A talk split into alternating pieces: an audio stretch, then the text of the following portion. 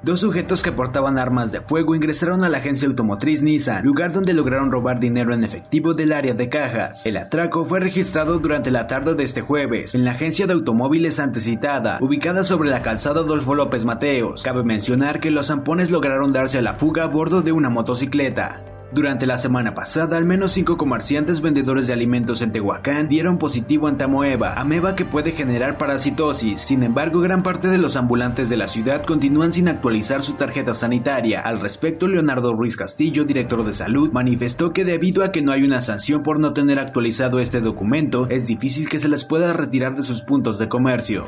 A pesar de que la Secretaría del Medio Ambiente no autoriza el uso del patio de maniobras para el depósito de basura de Zapotitlán Salinas en Ciudad Cerdán, este continúa siendo utilizado, pagando la cantidad de 35 mil pesos mensuales por recolección y 70 mil por traslado. Por tal motivo, Eduardo Vázquez, presidente de ese municipio, dijo que al igual que varios municipios de la región, no tiene un espacio idóneo para que la demarcación deposite sus desechos, esto cuando la población genera al menos 4 toneladas diarias.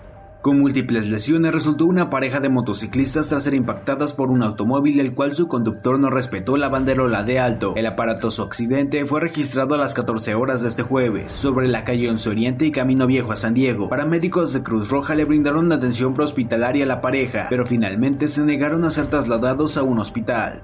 Con quemaduras en diferentes partes del cuerpo, así como lesiones en la cabeza, resultó un motociclista al impactarse contra un ciclista, quien resultó con traumatismo craneoencefálico. El aparatoso accidente fue registrado durante la noche del martes, sobre el acceso sur entre límites de Ajalpan y Sinacatepec, a la altura de la empresa Bachoco. Al lugar llegó una motobomba y una ambulancia de bomberos de Ajalpan, así como otra unidad de protección civil de Altepeji.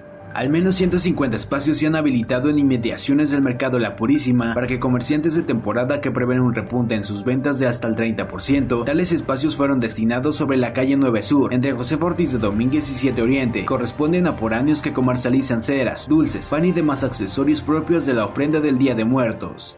Alrededor de 60 personas son atendidas diariamente en los módulos que hay en Tehuacán para tramitar la credencial del Instituto Nacional de las Personas Adultas Mayores, siendo la mayoría originarias de la ciudad y de municipios como Santiago Miahuatlán, San José Miahuatlán y San Gabriel Chilac, manifestó Jesús Romero Silva, delegado regional de Bienestar. Tehuacán carece de una infraestructura apta para que las personas con capacidades diferentes transiten por la ciudad y se estima que apenas el 1% de la ciudad está condicionada para ello, siendo una cifra alarmante, puesto que en el municipio existen aproximadamente 7.000 personas con alguna incapacidad motriz, incluyendo el uso de muletas, bastones o desplazamiento en silla de ruedas, dijo Gesiel Valderas Cruz, presidente de la Fundación Unidos y Derribando Barreras.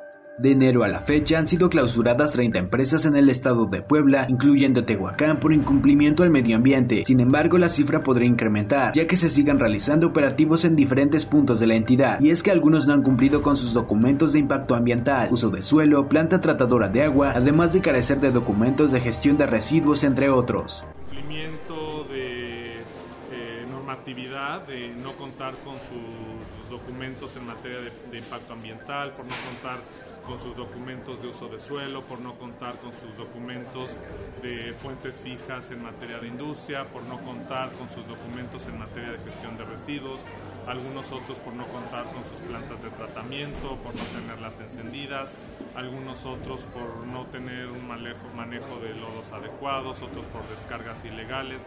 Todo esto depende mucho de cada empresa. Esto ha sido el resumen informativo de Primera Línea, Periodismo ante todo.